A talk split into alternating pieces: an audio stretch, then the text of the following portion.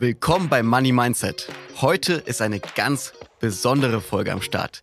Denn Hörer der ersten Stunde werden die Person auf jeden Fall kennen. Vor mir sitzt hier in unserem Podcast-Studio Carmen Meyer. Disclaimer. Die Inhalte dieses Podcasts beinhalten keine Kaufempfehlung der Redaktion. Aktien, Kryptowährungen und Investments sind grundsätzlich mit Risiko verbunden.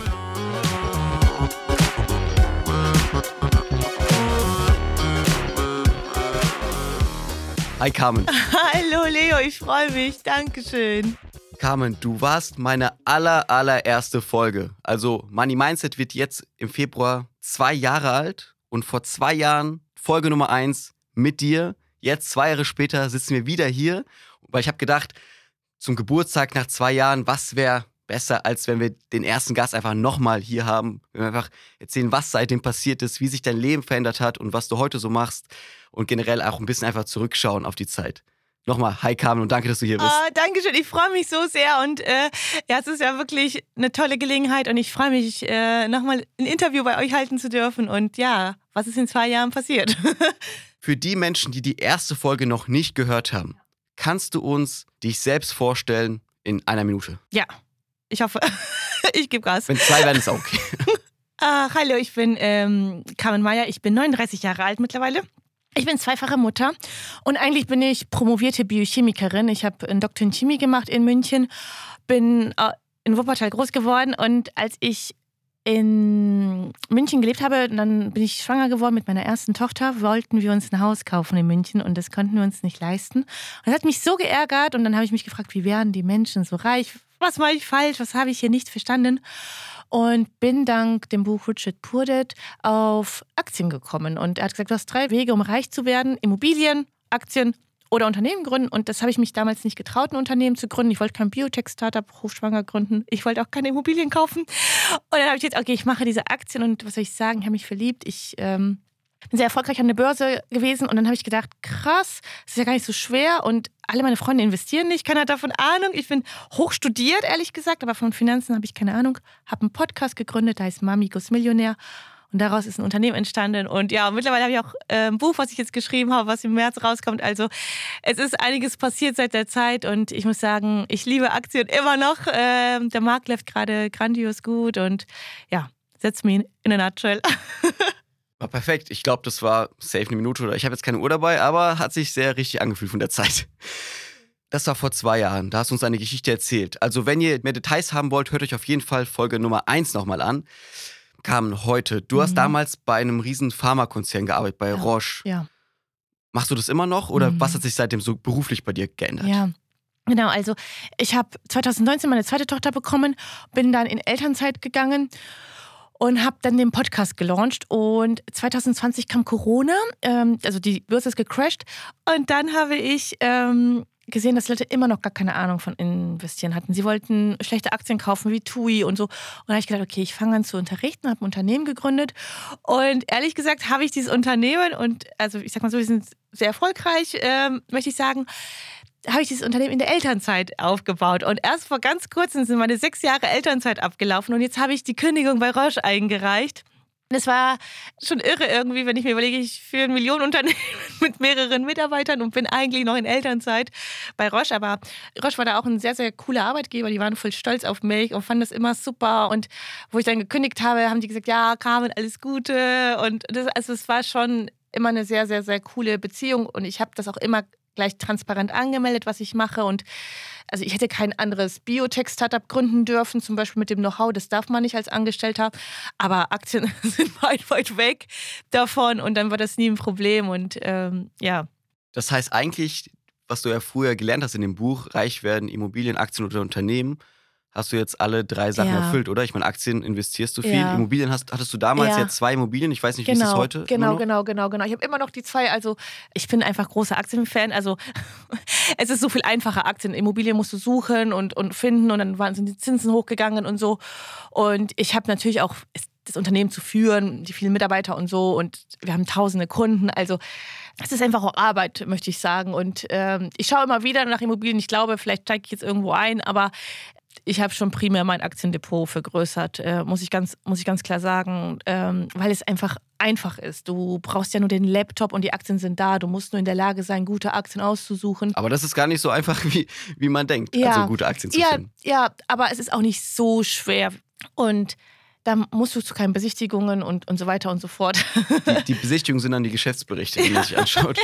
Nee, klar, ich meine, äh, Vorteil von Aktien ist, man kann auch mit einer äh, niedrigeren Summe einsteigen. Ja, also Immobilien absolut. brauchst du natürlich Fremdkapital, dann gehst du direkt verschuldest Ja. dich, aber es sind ja gute Schulden, also ja, will ich jetzt natürlich auch sagen, Immobilien sind auch ein tolles Investment. absolut. Äh, bei Aktien kann man halt mit 10 Euro anfangen und mal gucken, Ja, absolut. wie sich das entwickelt. Aber lass uns auch kurz äh, über dein Unternehmen sprechen, auch über Aktien natürlich. Wenn du sagst, früher irgendwie bei Roche fest angestellt, da hast du irgendwie mit Aktien angefangen, jetzt bist du Aktienunternehmerin. Ganz, ganz kurz, was macht ihr als Unternehmen und äh, wie viele Leute arbeiten da und wie ist denn so das Geschäftsmodell? Also es ist so, ähm, ich bin zum Unternehmerin geworden wie die Jungfrau zum Kind so ein bisschen. Es war gar nicht so geplant. Ich wollte mit dem Podcast was Ehrenamtliches starten. Und mein Podcast Mamigos Millionär ist so gut angekommen. Aber ich habe gesehen, die Leute brauchen mehr Unterstützung. Und dann habe ich gedacht, okay, dann machst du ein Coaching. Und weil ich davon keine Ahnung hatte, wie das geht, habe ich mir einen Kurs gekauft, wo man lernt, wie man verkauft, wie man Marketing macht. Weil das braucht man als Unternehmerin. Und ein Unternehmen muss auch profitabel sein, weil sonst ist es kein Unternehmen. Also habe ich einen Kurs erstellt, äh, das nennt sich bei uns Aktieninvestorenausbildung, da nehme ich die Leute 18 Wochen an die Hand. Und dann, wer sagt, okay, ich will von Kam lernen, mittlerweile haben wir auch Online-Kurse, dass man so Self-Education macht oder halt wirklich eine Ausbildung bei mir, die über 18 Wochen geht. Und wir haben auch mittlerweile ein ganz neues Produkt äh, gelauncht, das ist Optionen, weil wir hatten darüber ja. gesprochen, ich bin so vermögend mit Optionen geworden, aber das sind Hebelprodukte und man muss sich da noch besser auskennen als mit Aktien. Ja, eigentlich nichts für Anfänger. Das ist, äh, genau, es ist Königsdisziplin. Das muss man ganz klar sagen. Und ich wollte das nicht unterrichten, weil ich Angst hatte, dass die Leute Fehler machen und du kannst mehr Geld verlieren, als du eingesetzt hast. Was ich mich frage bei diesem Thema ist immer, bei den Aktiencoaches Ja. zum Beispiel, äh, du bietest ja viele verschiedene Kurse an, wie du erzählt hast, zu Optionen, Ja. zu ähm, anderen Produkten. Für den ganz normalen Anleger wäre es nicht einfach das Beste oder das hört man immer oft, Ja. einfach MSCI World oder FTSE All World äh, 70-30 Emerging. Markets und gut ist und Sparplan. Braucht man eigentlich so. Aktiencoaches? Ja. Wäre es nicht besser, wenn man einfach, oder wäre es nicht für Ja. viele Leute einfacher, wenn sie sagen, MSCI World, Sparplan und gut ist? Ja, schöne Frage. Ich möchte meine Geschichte erzählen. Ich, ähm, ich wollte Millionärin werden. Deswegen heißt der Podcast Mami Goes Millionär. Deswegen heißt auch mein Buch, was am 6. März erscheint, Mami Goes Millionär, wie du mit Aktien finanziell frei wirst. Ich habe damals Vorträge gehört von Männern, die sehr vermögend waren und die hatten alle Einzelaktien. Und das hat für mich so super viel Sinn gemacht. Ich kannte mich damals in dieser Welt ja gar nicht aus. Für mich war alles neu. Für mich hat MSCI World mit 1000 Unternehmen keinen Sinn gemacht, weil ich wusste, da ist Schrott drinnen. Und ich wusste, ich bin smart. Und ich wusste, ich werde unterscheiden können zwischen guten und schlechten Unternehmen. Noch weiß ich nicht, wie das geht. Aber ich wusste, ich werde das lernen. Und ich wusste, es geht mehr. Ich habe mir die Renditen angeschaut. Ich habe gesehen, dass Unternehmen in fünf Jahren drei, vier, 500 Prozent machen können. Das gibt es alles und davon kann ich profitieren. Und deswegen war ich so motiviert und es hat in mir so ein Feuer entzündet. Ich finde, das Problem bei MSCI World und Co. ist, es entzündet kein Feuer. Die meisten Leute machen das nur, weil sie sagen, aus dem schlechten Gewissen, alle investieren, da muss ich auch, dann mache ich auch MSCI World. Aber ich sehe ja auch, was mit meinen Teilnehmerinnen passiert, weil du musst erstmal selbstbewusst werden. Weil du handelst anders, als alle anderen reden. Und ich merke das immer wieder. Ich komme, manchmal belächeln mich die Leute so. Und dann denke ich mir so, aber it's my story. Ich, ich bin so. Ich, ich war immer, alles, was ich gemacht habe, war ich exzellent. Ich habe eine Eins in meiner Doktorarbeit gehabt. Ich kann nicht das so, so durchschnittlich machen. Das bin ich nicht. Ich weiß, ich habe gewisse Talente und ich will die auch nutzen. Und ich sehe das auch, dass, klar, es kann sein, dass das für jemanden nichts ist, dass er sagt, es ist mir zu aufregend, es ist mir zu viel, es ist mir, das, das kann alles sein. Und dann hat man es probiert, ja. Aber ähm, es gleich schlecht zu reden, finde ich so schade, weil zum Beispiel, wenn man sich Warren Buffett anguckt, der investiert ja auch in einzelne Unternehmen und man kann ja in Berkshire Hathaway zum Beispiel investieren. Und wenn wir uns die Durchschnittsrenditen anschauen, sind die weitaus besser als vom MSCI World. Oder wir können uns ähm, den Nasdaq anschauen. Der Nasdaq, für alle, die es vielleicht nicht wissen, weil man hört viel zu wenig von ihm, ist der amerikanische Index der Tech-Unternehmen. Also es sind die 100 größten Tech-Unternehmen. Unter anderem sind auch Unternehmen drin wie Eli Lilly zum Beispiel, was ein Pharmaunternehmen ist. Also es ist nicht alles Tech, obwohl sich das so anhört. Und letztes Jahr, also hat der Nasdaq eine Performance von über 50 Prozent hingelegt und der S&P und auch der MSCI World nicht mal die Hälfte.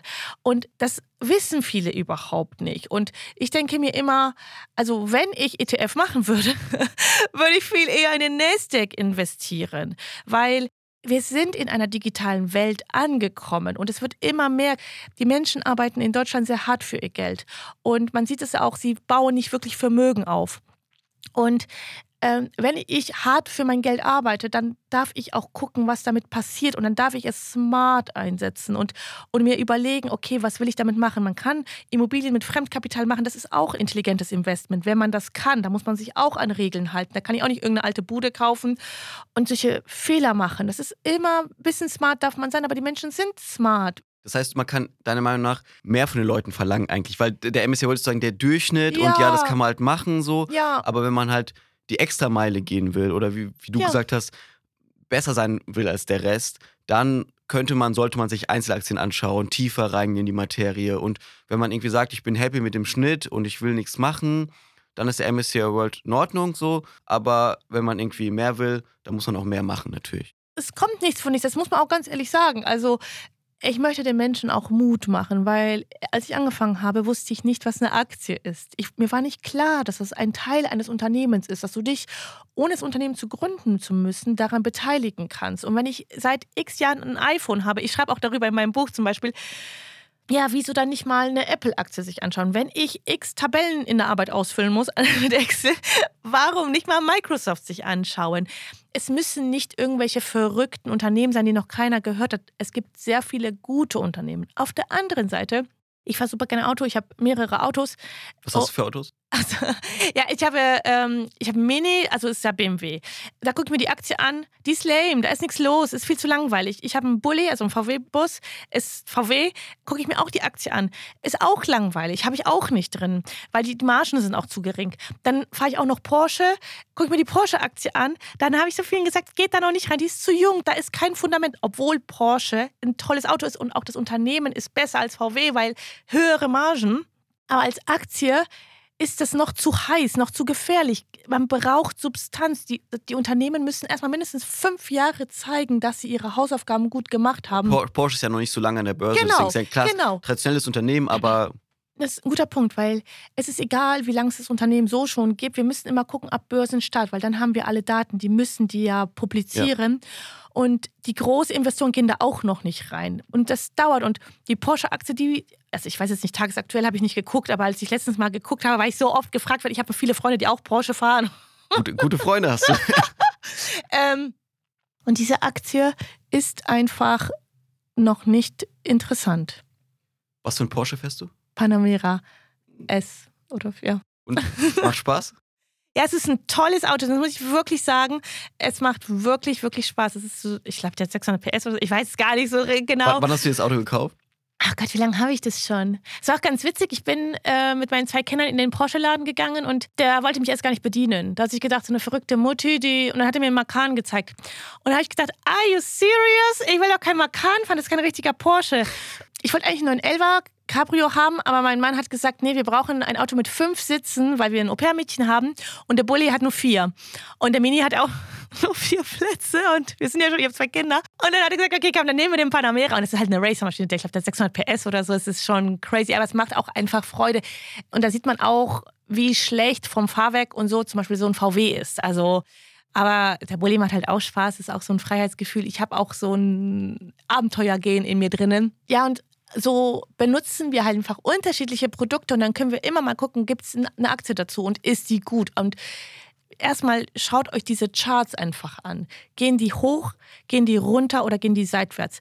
Ähm, ich wurde gestern interviewt und dann hat jemand die Frage gestellt, was sagen Sie zur Lufthansa-Aktie? Wenn wir uns die über die ganze Laufzeit angucken, ist da gar nichts passiert. Die ist nur hoch, runter, hoch, runter, hoch, runter, aber es ist eine komplette Seitwärtsbewegung. Dann habe ich kein Geld damit verdient. Ich bin nur ein unnötiges Risiko eingegangen. Und dann lohnt sich so eine Aktie einfach gar nicht. Und das ist wichtig, dass ich immer gucke, geht der Chart schon mal hoch. Und ich sehe das zum Beispiel bei Apple, geht der hoch, bei Microsoft geht der hoch. Und dann kann ich auch immer noch gucken, einfach nur Umsatz und Gewinn. Geht das auch hoch. Und dann habe ich schon drei fette Kreuze und damit bin ich schon so viel weiter als die meisten Investoren. Du hast vorher was angesprochen, was ich sehr interessant finde, dass dich Leute auch nicht ernst genommen haben. Ja. Kannst du uns da näher erzählen, wie hast du das wahrgenommen? Ja, also ich habe blonde Haare, ich trage äh, Miniröcke. Also es ist mir schon immer passiert, ehrlich gesagt. Die Leute sagen, ja, sind Sie hier die Assistentin? Denke ich mir, nein, I am the boss hier. ich trage zum Glück einen Doktortitel und ich muss niemandem mehr was beweisen. Wenn die Leute denken, ah, die, Frau Maya, die redet irgendwas, und dann weiß ich ganz genau, Doktor in Chemie, den macht man nicht einfach so. Also da ist schon viel Hirnschmalz dahinter und Fleiß auch einfach. Und deswegen, ich gehe da ganz entspannt mit um. Ich finde das auch nicht so. Ich meine, es ist ja klar, die Leute denken in Schubladen und der Mann in diesem Porsche-Laden denkt sich, okay, da kommt irgendeine Mutti mit zwei kleinen Kindern und ich habe auch ganz lange überhaupt gar keine Statussymbole gehabt. Diesen Porsche habe ich mir geholt, weil, weil alle gesagt haben, ich wollte schon immer einen Porsche haben. Das war schon ganz lange ein Traum von mir. Und dann habe ich mir gedacht, dann habe ich immer gedacht, entweder den Bulli oder den Porsche. Aber eigentlich wollte ich beides haben. Und dann, und dann habe ich mir gedacht, come on, Kamil, crazy. Du, du bist so erfolgreich, du hast so viel Geld, warum holst du nicht einfach beides? Also ich glaube, wir Frauen erlauben uns manchmal auch gar nicht den Erfolg und oder wollen uns nicht so äh, in den Mittelpunkt stellen und so. Aber ich möchte auch alle Frauen hier motivieren. Ich habe das Buch zum Beispiel ganz bewusst, ich wollte nicht gendern, weil ich das nicht so cool finde. Aber ich habe auch einige Männer bei mir in der Ausbildung und die machen das auch super, aber mir liegen die Frauen einfach am Herzen, weil ich denke, da ist so viel Potenzial und sie können so viel mehr aus ihrem Leben machen, wenn sie sich mehr trauen würden. Und ich möchte auch irgendwo Vorbild sein und sagen, ich bin auch nicht perfekt und ich vergesse auch Sachen und, und ich mache die Sachen wirklich gerne und ich gebe mir wirklich Mühe für das, was ich tue. Und ich weiß nicht, wo ich in fünf Jahren bin. Äh, vielleicht machen wir da nochmal einen Podcast. Auf jeden Fall. Äh, das, das weiß ich nicht. Aber was ich sagen kann, ist, trau dich mehr, trau dich große Ziele zu machen, weil wir sind ja da, um ein erfülltes Leben zu haben und auch in Fülle zu leben und nicht irgendwas zu tun, was ich nicht gerne mache. Und ich habe bei Roche irgendwann schreckliche Excel-Tabellen ausfüllen müssen. Und ich hasse es, Excel-Tabellen auszufüllen. Das ist nicht mein Ding. Ich kann das nicht so gut. Ich, ich kann gut leiten, aber als Mutter ähm, habe ich das nicht geschafft, in der Part-Time-Stelle so ein Riesenprojekt zu leiten. Ich habe das gemacht vor den Kindern. Da hatte ich Riesenprojekte, die ich geleitet habe weltweit und ich war überall unterwegs und es war toll und ich habe eine wirklich tolle Karriere hingelegt, weil ich auch Chefs hatte, die voll an mich geglaubt haben, die mich unterstützt haben. Aber als Mutter in einer also du musst einfach gehen, weil die Kita macht zu und das Kind kann ja da nicht alleine bleiben. Habe ich das in einem Konzern nicht geschafft, aber als Unternehmerin habe ich totale Freiheiten wieder. Ich habe ein Team, was mich mega unterstützt. Ich habe eine Assistentin, die meine Tage organisiert, die alles für mich macht. Ähm, alles, was ich nicht gerne mache, macht die für mich. Und es gibt ja immer Menschen, die das gerne machen, was man selber nicht so gerne macht. Und ich habe andere Stärken und ich gebe gerne Interviews, ich spreche gerne, ich unterrichte gerne. Mir macht das alles super viel Freude und ich werde auch nicht müde, das noch und noch mal zu erklären. Und auch die dieses Buch war auch so eine Reise für mich, wo ich dachte, ich will ein Statement setzen mit diesem Buch. Ich will nicht noch ein Schrottbuch. Ich habe so viele Schrottaktienbücher gelesen, wo ich mir dachte, ich habe nichts gelernt, ich habe nichts verstanden und, und einiges ist auch einfach falsch, was da steht. Und ich habe gesagt, und wenn ich ein Buch schreibe, dann schreibe ich ein Buch, womit ich ein Statement setze, was den Menschen wirklich hilft. Und auch das war eine tolle Reise. Drei Verlage wollten es unbedingt haben, haben sich gestritten und so. Schon irre. Ich meine, ich bin Erstautorin. Ähm, und ich habe einfach geschrieben, wie ich denke, wie ich bin. Und ich glaube auch, Ehrlichkeit ist essentiell wichtig, weil die Leute merken das und die kommen und sie hören zu und man ist nie everybody's darling. Es gibt immer Leute, die sagen, nicht mein Bier. Und es ist vollkommen in Ordnung so. Es ist vollkommen in Ordnung so. Aber ich weiß, ähm, viele Frauen, besonders wünschen sich mehr von ihrem Leben, wünschen sich was anderes und sie trauen sich nicht, weil sie auch niemanden kennen, der ihnen das vormacht. Und wir Frauen funktionieren sehr gut mit Vorbildern. Und das ist, glaube ich, auch wichtig, das zu tun, weil ich könnte auch von meinem Depot leben, ehrlich gesagt. Ich müsste das, also das Coaching nicht machen. Aber es tut was mit mir. Es ist cool, auf diese Reise zu gehen, auch Unternehmerin zu sein. Es gefällt mir unglaublich gut. Ich habe da wirklich Freude dran, das Team zu leiten, neue Produkte zu entwickeln, sich auszuprobieren, tolle Menschen kennenzulernen. Man lernt auch ganz andere Leute kennen und das ist echt schön. Wenn du sagst Stichwort Vorbild, wenn wir jetzt hier Hörerinnen und Hörer haben, vielleicht konkret Hörerinnen, mhm. äh, keine Ahnung, 18, Mitte 20, Ende 20, so in dem Alter, was würdest du ihnen denn raten? Schreibt euch eure Ziele auf. Wirklich auf Papier, nicht mit dem Handy, Stift und Papier. Ähm, und wie würde dein perfekter Tag aussehen? Und was möchtest du erreichen? Und trau dich, weil wir, wir haben oft so, wir trauen uns oft Sachen einfach nicht. Auch nicht zu sagen, was ich gerne hätte. Wie ich das mit dem Porsche hatte. Habe mir auch nicht getraut. Also ich habe das auch so, also man darf nicht denken, ich habe schon alles gemeistert. Ich, ich bin auch auf einer Reise. Aber schreibt es euch auf. Und weil wir überschätzen, was in einem Jahr möglich ist. Aber wir können uns nicht vorstellen, was in drei, fünf Jahren möglich ist. Und es ist wichtig, sich das aufzuschreiben und dann bitte einmal ausrechnen, wenn man finanziell irgendwas möchte, ob das das Haus ist oder ist egal, was es ist. Wie könnte ich das erreichen? Einfach den Weg, also auf zinsen-berechnen.de ist eine Seite, die kostenlos ist, da kann man es ausrechnen. Und dann, wenn ich diese Klarheit habe. Es ist wie mit dem Navi. Wir sitzen jetzt in Berlin und wenn wir jetzt nach München zusammenfahren wollen, Leo, dann habe ich ein Auto mit einem Navi und dann gebe ich auch ein, okay, wir wollen jetzt nach München fahren. Und das Navi zeigt mir den Weg und dann ist die Wahrscheinlichkeit riesengroß, dass wir das schaffen, ja. vielleicht äh, machen wir zwischendurch eine Pause, vielleicht finden wir was anderes Cooles, machen Abstecher. Vielleicht verfahren wir uns kurz. Vielleicht verfahren wir uns kurz oder ja, wir müssen tanken. Ja, das kann alles sein auf diesem Weg. Und es ist auch okay und no judgment. Verurteilt euch nicht für irgendwas, wenn ihr irgendwas mal falsch gemacht habt. Das ist ganz normal. Wir dürfen Fehler machen. Das ist alles in Ordnung. Aber habt diese Klarheit, habt den Weg und geht ihn dann auch mutig. Seid mutig. Mut wird immer belohnt. Und das ist, ähm, aber Klarheit ist so, so wichtig und, und auch große Ziele. Weil dann sieht man diese kleinen Steine auf dem Weg nicht oder diese kleinen Hindernisse, die da irgendwo sind. Vor allem, wenn ich deine Geschichte höre, also in Elternzeit zu Hause gewesen, Doktorandin in Chemie, keine Ahnung von Aktien gehabt, dann in wenigen Jahren, ich meine, wie viele Jahre insgesamt jetzt seit dem Tag, als du das Buch äh, Richard Purdick gelesen hast und heute, wie viele Jahre sind da jetzt vergangen? Sechs Jahre. In sechs Jahren, was da alles äh, möglich ist, sozusagen. Dann kam, danke, dass du hier warst, dass wir nochmal sprechen konnten nach zwei Jahren und man weiß ja nie, vielleicht sprechen wir dann zum fünfjährigen Jubiläum einfach nochmal. Super gerne, Leo. Vielen, vielen Dank. Danke dir. Ciao, ciao. Ciao. Vielen Dank fürs Zuhören. Wenn euch die Folge gefallen hat, folgt uns gerne auf Instagram, lasst eine Bewertung da. Ich bin Leo Winsburg. Bis zum nächsten Mal.